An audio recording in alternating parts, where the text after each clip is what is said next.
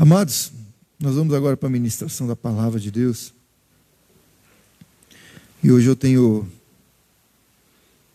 o privilégio de convidar vocês a, a ouvir a palavra que vai ser ministrada pelo mais novo casadinho da área. Falar para vocês que eu tenho vindo todos os sábados aqui no culto dos jovens, eu tenho aprendido muito com o meu filho. Aprendido a palavra, tem trazido palavras abençoadas para os jovens, e eu pedi hoje para ele compartilhar conosco. Que Deus possa, vem aqui, meu filho. Que Deus possa te usar, que Deus possa te capacitar poderosamente, que você seja usado para nos ensinar a mais de Deus. Amém? Amém. Glória a Deus. Você está feliz com Jesus? Não, não parece que está feliz com Jesus. Você está feliz com Jesus? Amém. A minha mãe está feliz com Jesus. Glória a Deus. É uma responsabilidade aí, né? Depois que recebe tantos elogios, que a pregação tá boa. Quase que eu desisti ali. Brincadeira. Mas glória a Deus. É, eu estava conversando com, com Jesus e no meu quarto, espero que. No meu quarto não, na sala. Espero que você também tenha essa, esse tipo de conversa com Jesus. E perguntando o que, que eu ia pregar, né? O que, que eu ia falar nessa noite. É um desafio quando você tem que trazer uma palavra vários dias seguidos no mesmo lugar, né? Com as mesmas pessoas, porque se você vai pregar em outra igreja, você leva a mesma palavra, né? Ninguém sabe ainda fala que foi uma benção. Você ainda treinou antes, né? Você treina antes e vai lá e ainda leva uma palavra melhor. Mas quando você vem falar na mesma, na mesma casa, na mesma igreja, as mesmas pessoas, você tem um desafio. Mas é um desafio bom e glória a Deus por isso. E, e ontem eu comentei sobre isso, né? Falei que que eu tinha vontade de falar um pouquinho pensamentos é, contínuos assim, né? Ideias que vão se completando. E hoje eu vou continuar um pensamento que eu trouxe no sábado passado, ontem, e vou falar um pouquinho hoje. Vou fazer até a mesma piada. Se você não veio nos outros sábados, você pode, não vai entender nada, pode é brincadeira. É, você que não é jovem, que está nos assistindo, que também está aqui, você é muito bem-vindo no sábado para ouvir as nossas palavras também e estar conosco. Então, esses últimos sábados eu tenho focado muito sobre, é, sobre Jesus ser o centro das nossas vidas. É, quantos de nós tem colocado Jesus no centro? Amém? Você tem colocado Jesus no centro? E eu tenho falado sobre isso, falei um pouquinho sobre a unidade da igreja quando a gente quer, né, vou repetir isso mais uma vez, quando a gente quer entender algo, a gente volta lá no início. Ah, você quer entender sobre dízimos e ofertas? Você volta lá na primeira vez que foi feito dízimos e ofertas, para você ver como que foi. Quer entender sobre é, sacrifício? Você volta lá na primeira vez que foi feito sacrifício, para que você entenda. Então a gente começou a falar um pouquinho sobre a igreja. A gente queria entender como começou a igreja, a igreja primitiva.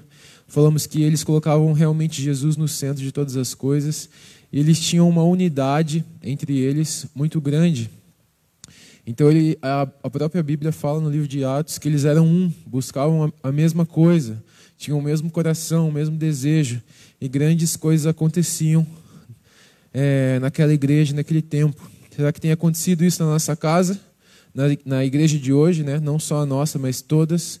Será que o povo e os líderes têm tido uma mesma busca, uma mesma intensidade, um mesmo desejo, um mesmo objetivo para que possa ocorrer grandes coisas de Deus no nosso meio? Será que tem acontecido isso? Muita coisa que acontecia lá era porque eles levavam a palavra de Deus a sério. E é uma coisa também que a gente falou ontem, e eu quero perguntar de novo para você: você tem levado a palavra de Deus a sério? As coisas que você lê, você realmente faz? Você realmente vive? Porque muitas vezes a gente leva a palavra de Deus a sério, como eu falei ontem, né, se você estava aqui, para o irmão do lado. Ah, não pode, não pode, é, sei lá, não pode mentir. Aí você pega o irmão mentindo. Inferno nele, né? Taca ele no inferno. Mas aí você mente, daí você fala, não, mas a misericórdia de Deus se renova todas as manhãs. E a gente às vezes é, leva a palavra de Deus a sério em algumas horas específicas e outras horas não. Às vezes a gente vê alguém pecando e a gente fala, esse aí tem que ser julgado. A gente peca e não é julgado. A gente alivia muito o evangelho. A gente conversou um pouquinho sobre aliviar o evangelho. Também foi bem forte. Eu não vou voltar nesse ponto, senão eu vou repetir a pregação de ontem inteira. E não é esse o objetivo. Então eu quero deixar essa pergunta para você. Você tem levado a palavra de Deus a sério? Reflita aí no seu coração. Você tem levado a sério? Você tem é, seguido os exemplos, caminhado conforme os exemplos de Jesus, conforme os exemplos de Cristo, conforme os exemplos da Bíblia? Você tem seguido esse exemplo? O exemplo que a gente tem que ter para as nossas vidas, quando a gente vai fazer alguma coisa, quando a gente vai é, fazer algo nas nossas vidas, o exemplo que a gente tem que ter é Jesus e Bíblia. E tem que ler a Bíblia e saber o que Deus tem para as nossas vidas. Muitos de nós, nós temos o exemplo das nossas vidas em cristãos do nosso lado. Um, porque a gente não lê a Bíblia. A gente tem preguiça. E dois, porque é mais fácil. O cara está do meu lado, eu vi e pronto, eu vou, vou copiar. É para mim isso. Mas não é assim. E eu quero dar alguns exemplos para você. É... Se o irmão do lado ele escolheu uma esposa que não era crente. E daí eles casaram. Aí no meio do casamento, depois de um monte de turbulência, a pessoa se converteu e agora eles são uma bênção. Ele é o exemplo? Não, ele não é o exemplo. Quem que é o exemplo? Jesus, a Bíblia. E aí, eu e você, na nossa inocência, a gente pega o exemplo do lado e fala, ah, é, é, isso aí. Não, isso aí não é o exemplo, é a misericórdia de Deus sobre a vida daquela pessoa. E as coisas aconteceram. O exemplo é Bíblia, o exemplo é Jesus. Eu quero dar um, é, falando de exemplo, né? Quero dar um exemplo. Abra lá em Gênesis, capítulo 39. Gênesis 39.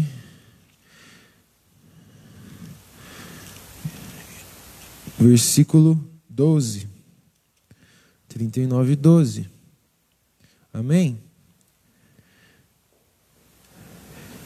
Vamos começar do 12, não, vamos começar do 10. Versículo 10, 39, versículo 10. E aconteceu que, falando ela cada dia José, é, e não lhe dando ele ouvidos para deitar-se com ela e estar com ela, sucedeu num certo dia que veio à casa para fazer o seu serviço, e nenhum da, e nenhum dos da casa estava ali. E ela lhe pegou pela sua veste, dizendo: Deita-te comigo. E ele deixou a sua veste na mão dela e fugiu e saiu para fora. E aconteceu que, vendo ela que deixara sua veste em sua mão e fugira para fora, chamou os homens da sua casa e falou-lhes, dizendo: Vede, trouxe-nos o varão hebreu para escarnecer de nós. Entrou até a mim para deitar-se comigo, e eu gritei com grande voz. Amém? É a história de José. É, creio que todos nós saibamos a história. Se você não conhece, volta lá, Gênesis, lê um pouquinho da história de José. Mas isso aqui é um exemplo de que nós temos que lidar. José teve um problema, uma dificuldade, uma, é, uma porta aberta para que ele pecasse. E o que, que ele fez? Ele fugiu. E aí a gente tem um exemplo do nosso irmão da igreja, que é uma bênção, que trabalha no. Deixa eu ver. No, pode ser no grupo de serviço, trabalha no grupo de serviço, levanta as cadeiras, limpa o chão, passa no telhado, às vezes ele prega, evangeliza, é uma benção. E aí no casamento dele aconteceu algumas coisas.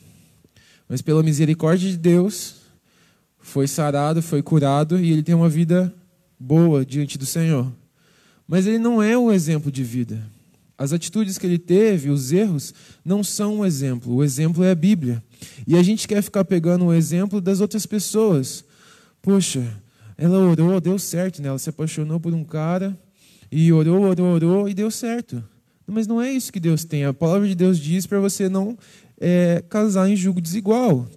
E aí a gente pega alguns jovens, nem jovens, às vezes até veiaco já, e vai lá e tá lá, o cara é evangélico e vai atrás de é, o cara da umbanda, o cara é evangélico vai atrás do cara que é católico, o cara é evangélico vai atrás do cara que é ateu. E aí você está indo contra a Bíblia. Ah, mas o pastor ele também também não era crente, depois se converteu, não sei o que, não sei o que, não sei o que. Tá, mas ele não é o exemplo. O exemplo é Jesus, o exemplo é a Bíblia. E a gente quer ficar pegando os exemplos que não são de acordo com o Senhor. Quais têm sido os seus exemplos? Tem sido a pessoa do lado? Tem sido as suas experiências de vida? Ou tem sido a Bíblia? Não podemos usar da misericórdia de Deus como um exemplo para nós. A gente tem que buscar e caminhar e andar como Jesus andou e conforme os exemplos da Bíblia. Quem tem sido o seu exemplo? Abraão Abraão decidiu entregar Isaac. Ele decidiu entregar o que ele tinha de melhor. Ou você tem seguido o exemplo do seu vizinho, que não entregou nada, mas ontem trocou de carro. O cara não serviu, não trocou, não fez, não entrega nada ao Senhor, não faz nada para a igreja, mas ele trocou de carro. Porque ele faz tal coisa, não sei o quê. Ele é o seu exemplo? Ou é Abraão que resolveu entregar Isaac tudo que ele tinha, o único filho? a promessa de Deus, entregar o que ele tinha de mais valioso. Quem tem sido o seu exemplo? Davi, que foi fiel no pouco, tem sido seu exemplo? Ou o empresário que tem muito através de mentiras? Quem tem sido seu exemplo? Às vezes a gente olha na internet, olha vídeos, né, que hoje a gente está muito nessa época de live e tudo mais, e a gente vê pessoas bem-sucedidas financeiramente, com empresas e tudo mais, mas a gente não sabe, talvez, como ele alcançou aquelas coisas que ele tem. E muitas vezes a gente até sabe que o cara mentiu, que o cara roubou, que o cara fez, mas a gente quer aquilo que ele tem, que é a riqueza, que é o poder, e a gente tem essa ganância. Quem tem sido o seu exemplo? Davi, que foi fiel no pouco e no muito foi colocado?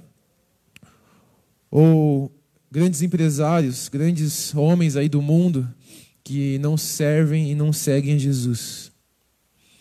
Quem tem sido os seus exemplos? Pense aí no seu coração. É, nós temos que entender que o nosso exemplo tem que ser Jesus. Eu prego muito para jovens, né? Tenho liderado o ministério de jovens, então a maioria das pessoas que eu prego são jovens.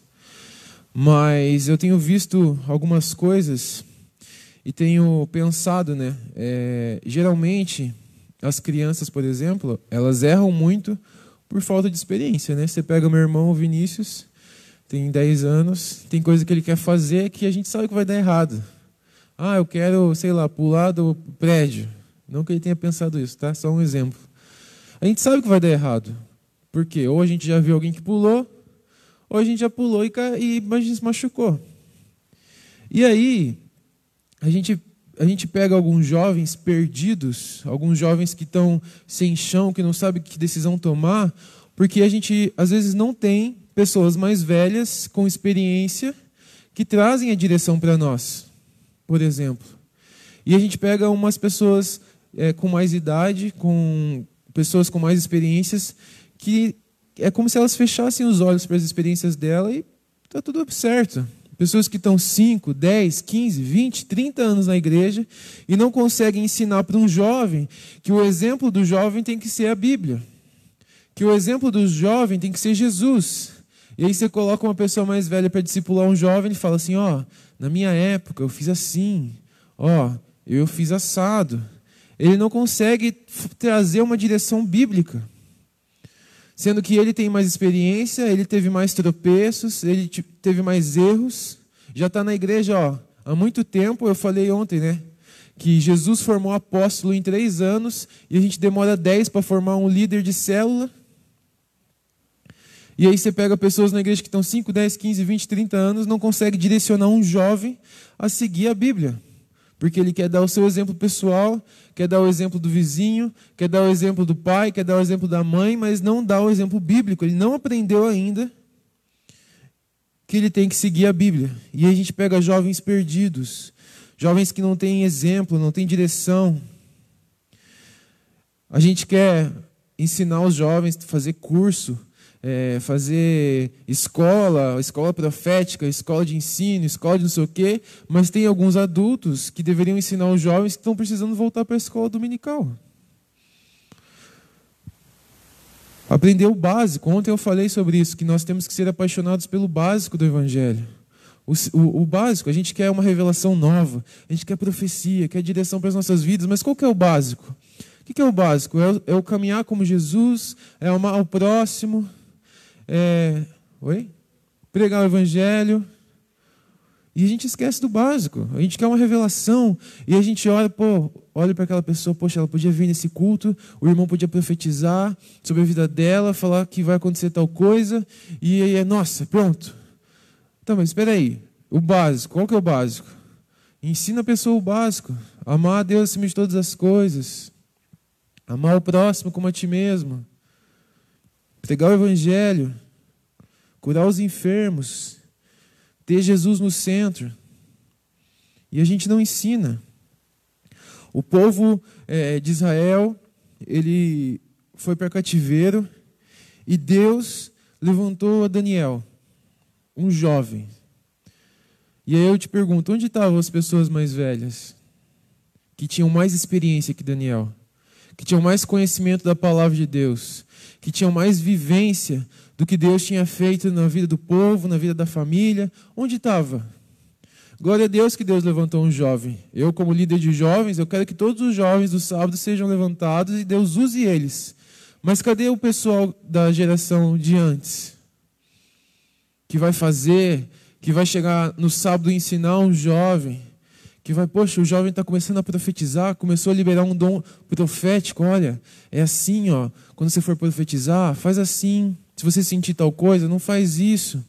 E daí o jovem vem, profetiza, e aí ainda o cara que é mais velho fala, ó, está profetizando, foi lá, a camisa levantou, estava com a saia muito curta.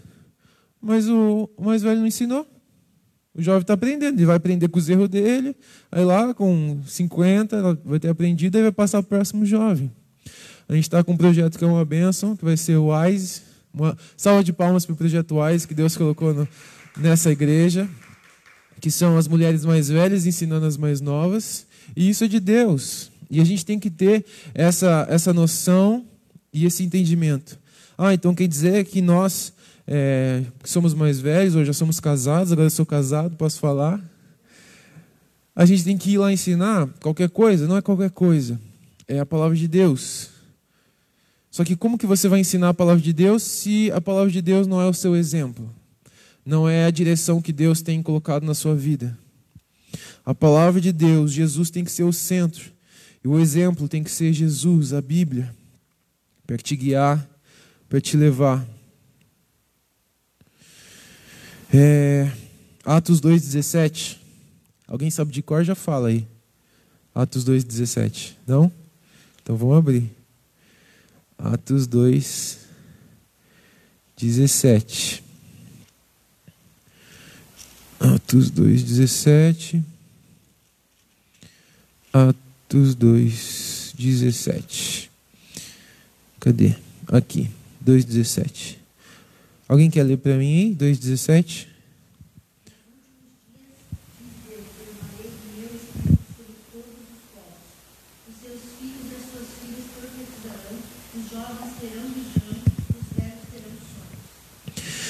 E os vossos filhos e as vossas filhas profetizarão, os vossos jovens terão visões, e os vossos velhos sonharão sonhos. A gente fala, né? Os jovens terão visões e não sei o que, e os filhos profetizarão. Mas peraí, tem o final também. Os velhos sonharão. Quando as pessoas vão ficando mais de idade, 60, 70, parece que elas perdem os sonhos, né? Tipo, não sonham mais. Agora os jovens vão sonhar. E, e Deus fala: não, é o contrário. Porque vocês que são mais velhos vão, ter, vão sonhar não algo individual, porque realmente a nossa vida é passageira, a gente passa como um sopro. Mas você vai sonhar algo maior, com um propósito maior, com Jesus no centro, entendendo um propósito e levando a geração de jovens que está profetizando em direção a esse sonho de Jesus.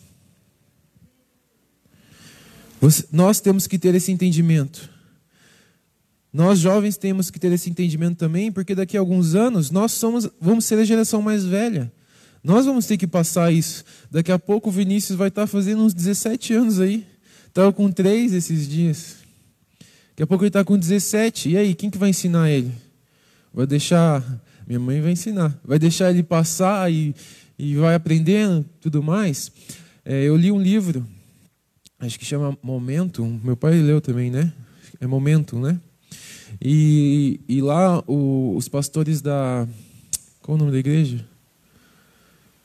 Eu esqueci, é lá dos Estados Unidos. O pastor estava falando que ele era a quinta geração de pastor da família dele que ele estava fazendo coisas que o pai e o avô não estavam conseguindo fazer e na vez dele, tipo, um, fluiu assim, com uma facilidade simples. E aí, se o meu pai faz uma coisa, vai até aqui, quando eu vou começar, eu começo daqui, se ele me ensinar e me passar. E aí eu vou conseguir chegar mais para frente. E daí o meu filho vai começar da onde eu parei, se eu ensinar ele. E ele vai para frente. Mas aí, daí não. Aí a gente, o que, que a gente quer fazer? Aí o que, que a gente quer, quer fazer? Não. O que, que a gente faz? O pai vai até um ponto, aí o filho nasce. Aí o filho, pô, se vira aí, moleque. Eu cresci também tomando porrada no, no Kengo e você vai aprender assim também. Aí o filho anda, anda, anda, anda, anda e chega onde o pai estava. E aí o, o neto nasce. Ó, seu avô fez assim, eu fiz assim, você tem que crescer, subir na escada, subir no muro, ralando o peito, e ele anda, anda, anda, anda, anda, anda, luta, luta, luta, trabalha, trabalha, trabalha, trabalha, junta dinheiro e para no mesmo lugar que o avô, o pai estiveram. E a gente ainda como é, como cidadãos, né, como irmão, ainda fala assim, se um pai facilita, né, olha lá, pai facilitando a vida do filho, né, tem que trabalhar, tem que botar o filho para ralar, não sei o que e tudo mais. Espera aí. Não precisa. É lógico que existem alguns aprendizados que o, a criança, o jovem tem que passar. Mas o pai vai facilitar o filho para que ele possa chegar mais longe. Para que, que ele precisa passar pelas mesmas dificuldades que o pai passou? O pai pode ensinar, ó, não faz isso. E pronto. Não faz. Não, vai lá, faz, quebra a cara, perde uns 10 anos da sua vida, aí você vai saber que não pode fazer. Não, não precisa. Então a gente tem que fazer isso e a gente tem que parar de julgar é, famílias que, que é, facilitam a vida dos filhos. Tipo, ah, tem dinheiro, então mais fácil, né? Mas peraí, o da geração passada ralou para conseguir aquele dinheiro. E aí agora ele vai avançar. Faça você na vida do seu filho também. Avance até um ponto e agora faça seu filho ir mais para frente. Não faça ele lutar tudo de volta que você lutou. Está entendendo? Amém? Eu nem ia falar disso. Enfim, falei. Abra lá em Marcos.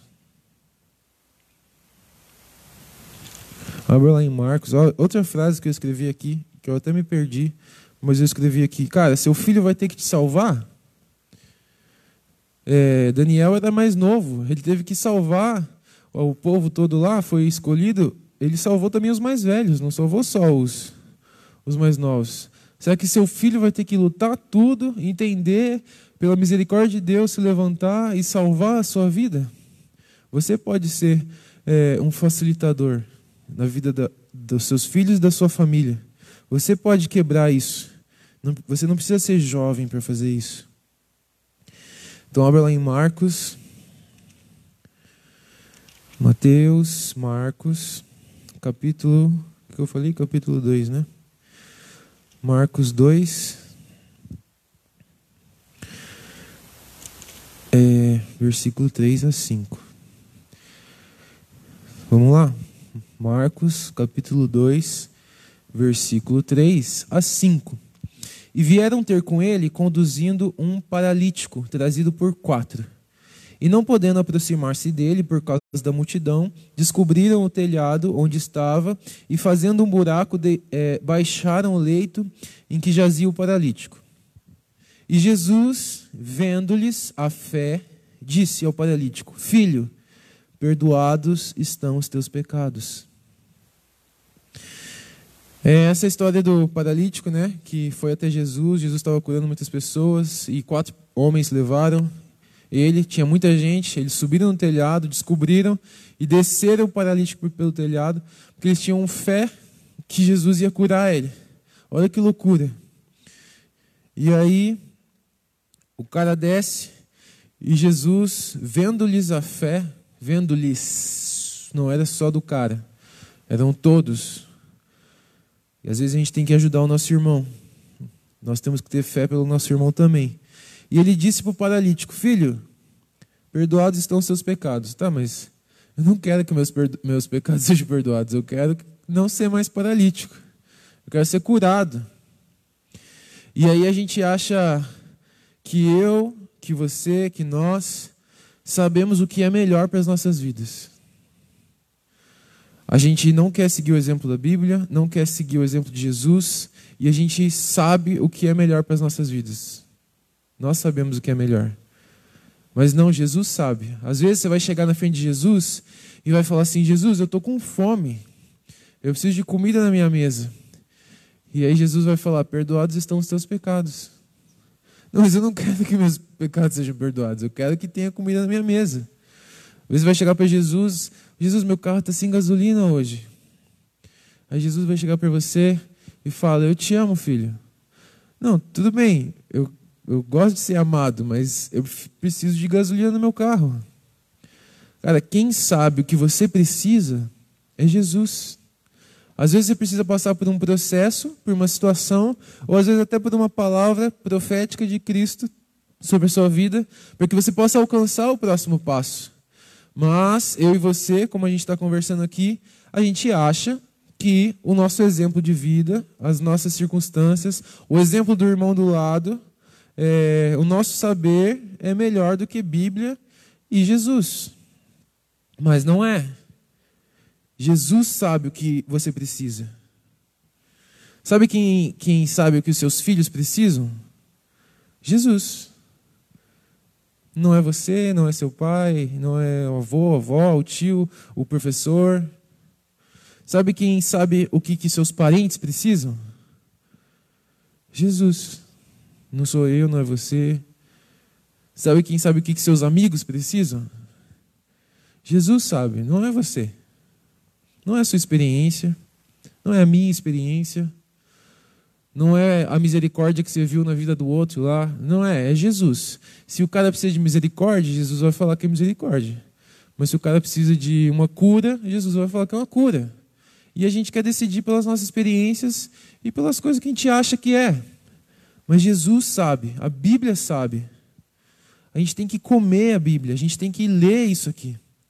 E eu vou dar outro exemplo que eu dei ontem, um pouquinho diferente. Quando você quer passar numa prova de matemática, o que, que você faz? Você estuda matemática. Quando você quer uma transformação da sua vida, uma bênção, você faz o quê? Você não ora. ora ou se ora, ora pouco. Aí você quer uma bênção grande. Não que as coisas que Deus vai nos dar dependam das nossas atitudes. Não é isso, é pela graça. Jesus já nos deu, mas algumas coisas para a gente alcançar, para que a gente possa tomar posse do que Cristo já nos deu, é através da oração. Para você ter intimidade com Cristo, é através da oração. Para você entender da palavra, saber os exemplos, para que você possa ensinar o próximo, é através da oração e da leitura da palavra. E a gente quer usar os atalhos, usar outros caminhos. E a oração devia ser automática na nossa vida. Hoje teve um exemplo, a Isabela estava com dor, não sei se está ainda, está ainda, está um pouquinho com dor ainda. E eu fiquei me lutando para orar, assim, ó. Ah, eu tenho que orar. Eu falo, não vou orar. Eu tenho que tomar um remédio. E eu fiquei naquela. E ora, e não ora, e ora, e não ora. Aí chegou lá na frente da casa dela, eu falei, vou orar. Aí orei. E ela não foi curada. Mas vai ser, em nome de Jesus. Mas a gente não tem que ter essa luta dentro de nós Tipo, ah, será que eu oro? Será que eu não oro? Será que eu faço? Tem, tinha que ser automático. De uma oração, de uma busca por Deus, de um relacionamento. Se você tem um relacionamento constante com Jesus, fica automático, é, é normal. É normal isso. A gente deveria ter um relacionamento automático com Jesus, constante. É, Jesus é o noivo da igreja. Nós somos a noiva. A gente tem que ter relacionamento. E a gente não tem relacionamento. A gente quer adivinhar as coisas. A gente quer adivinhar. É, abre lá comigo, Marcos. Marcos capítulo 3. Eu estou terminando, hoje não é tão grande. O Ministério de Louvor, se quiser se preparar. Ah, não, sou eu mesmo. é, Marcos capítulo 3, versículo 4. Marcos 3, versículo 4. Amém? E perguntou-lhes: É lícito no sábado fazer bem ou fazer mal? Salvar a vida ou matar? E eles calaram-se.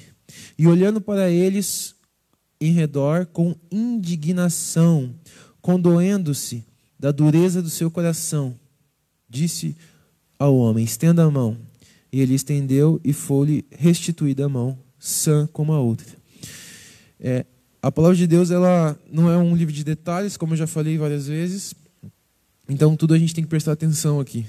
E ele fala que Jesus olhou para eles com indignação, porque eram pessoas que conheciam a Bíblia, vamos dizer assim, mas faziam questionamentos tolos. Como o falso evangelho Quer dizer, o que o falso evangelho e o que as atitudes que não são bíblicas geram em você? Será que gera indignação? Ou se ela, se for uma atitude errada, mas que traz um benefício a você, não gera tanta indignação. Gera assim, tipo, ah, acho que está errado, mas tem que ler lá, dar uma estudada na Bíblia, dar uma lida, né? Melhor. Às vezes eu não entendo. Tem que gerar indignação em você. Indignação é, de você ir lá e, e, e, fazer o que é certo, de orar, de curar, igual Jesus fez. Estende a mão. E o cara foi curado. O falso evangelho, tudo isso que a gente conversou aqui, quando não é colocado Jesus no centro, quando o exemplo não é Cristo, quando pai e mãe travam a vida do filho porque não deixa eles avançar, não ajuda, não é um facilitador. Isso tem que causar uma indignação santa no seu coração para que nós possamos crescer como igreja. E porque muitas vezes nós temos uma indignação na vida do próximo, mas não na sua. Você olha o pecado do outro, você olha é, uma situação na vida do outro e você tem uma indignação. Oh, nossa, esse cara aí tá doido, tinha que resolver isso logo. Mas na sua vida você não tem uma indignação, você tem uma. É, é, você está amenizando o evangelho, né? Como a gente conversou ontem e um pouquinho hoje também. A gente tem que ter uma indignação na vida do próximo, na nossa vida, na, no corpo, na igreja. Nós somos corpo. Sabia que você não é corpo de Cristo? Você não é corpo de Cristo. Nós somos corpo de Cristo. Você não é corpo de Cristo sozinho. E aí você tem indignação no próximo só. Você tem que ter indignação na sua vida, na do próximo, tem que ser consertado, tem que ser resolvido. O corpo de Cristo tem que estar saudável para que nós possamos andar em unidade, como a igreja primitiva, para que nós possamos ver algo grande e transformador acontecendo no nosso meio, seja nessa igreja, seja em outra, seja na, na igreja como, to, como um todo. Amém? Você está entendendo? Vamos ficar de pé para parecer que está acabando? Como... pode ficar de pé, pode ficar de pé. João, se você quiser abrir, João, capítulo 3. Pode ficar de pé, estou acabando.